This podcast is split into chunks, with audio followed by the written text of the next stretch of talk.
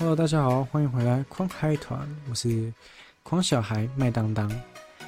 然后呢，我们今天呢，一样也是要回来我们的麦知识家单元。对，今天的麦知识家可能会比较短一点点哦，因为今天的麦知识家比较有趣一点，然后又比较怎么讲呢？比较好理解。好，那我就开始说喽。今天我们要分享的十个有趣。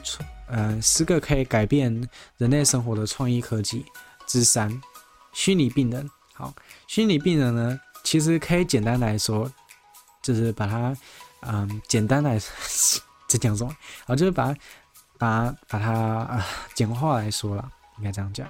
好，其实呢，它就是用电脑去模拟一个病人，就是假装那个病人存在在这个世界上，但是是实际上只是用程式模拟出来的这样子。好。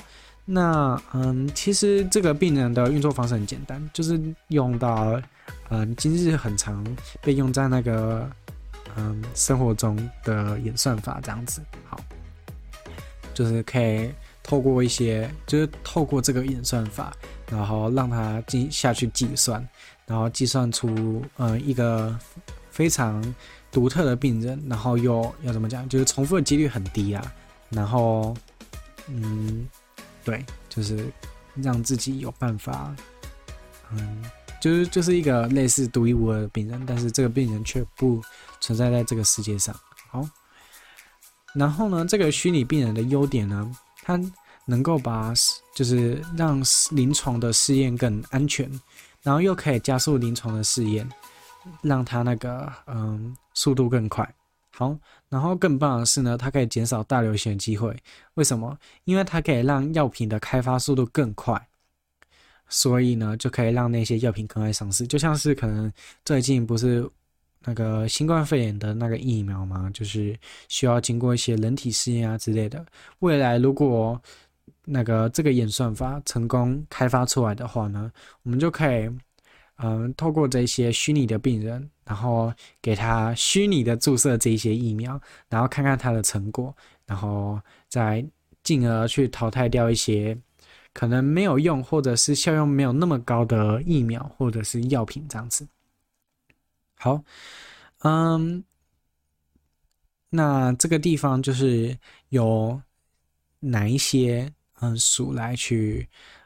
要要怎么讲呢？就是把有有哪个单位去实际的把它拿来使用了，这样子。好，那我举个例子好了，就是美国的食品药物管理局呢，就想要就是现在现在已经在做，就是用这种虚拟病人呢来做一个乳就评估新的乳房摄影系统的可行性，这样就是嗯，乳房摄影就是类似去嗯。孩子有乳房嘛，然后他们有一些新技术想要去测试，但是呢，又怎么讲？拿在人体上面测试，可能又有风险啊，像是可能，嗯，可能会有一些不好的影响，就是可能会有病变啊之类的。对，所以呢，他们就用这些虚拟病人去测试那个系统，让自己的系统能够，嗯，快，就是看说这个系统有没有缺陷啊，这样子。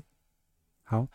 当然呢，这个虚拟病人呢，还是有一个它的缺点。它的缺点呢，就是因为人是一个很复杂的机械嘛，所以呢，你要设计出来这个系统，当然非常难啊。所以呢，嗯，要怎么讲？你要开发出一个万，就是完全没有任何瑕疵，然后又可以用的。那个系统的话呢，就需要花很多时间，然后现在也没有办法成功，就是现在也没有成功打造出来一个这样子。好，然后第二个缺点呢，就是它目前也只有单一种族，对，没有到多种族，就是可能没有黑人啊，没有黄种人啊，没有什么可能白人啊之类的这样。所以呢，这是它第二个缺点。好，那基本上呢，虚拟病人就这样子。好，那。今天分享就到这边了，大家赶快回去上课了，哼，大家拜拜。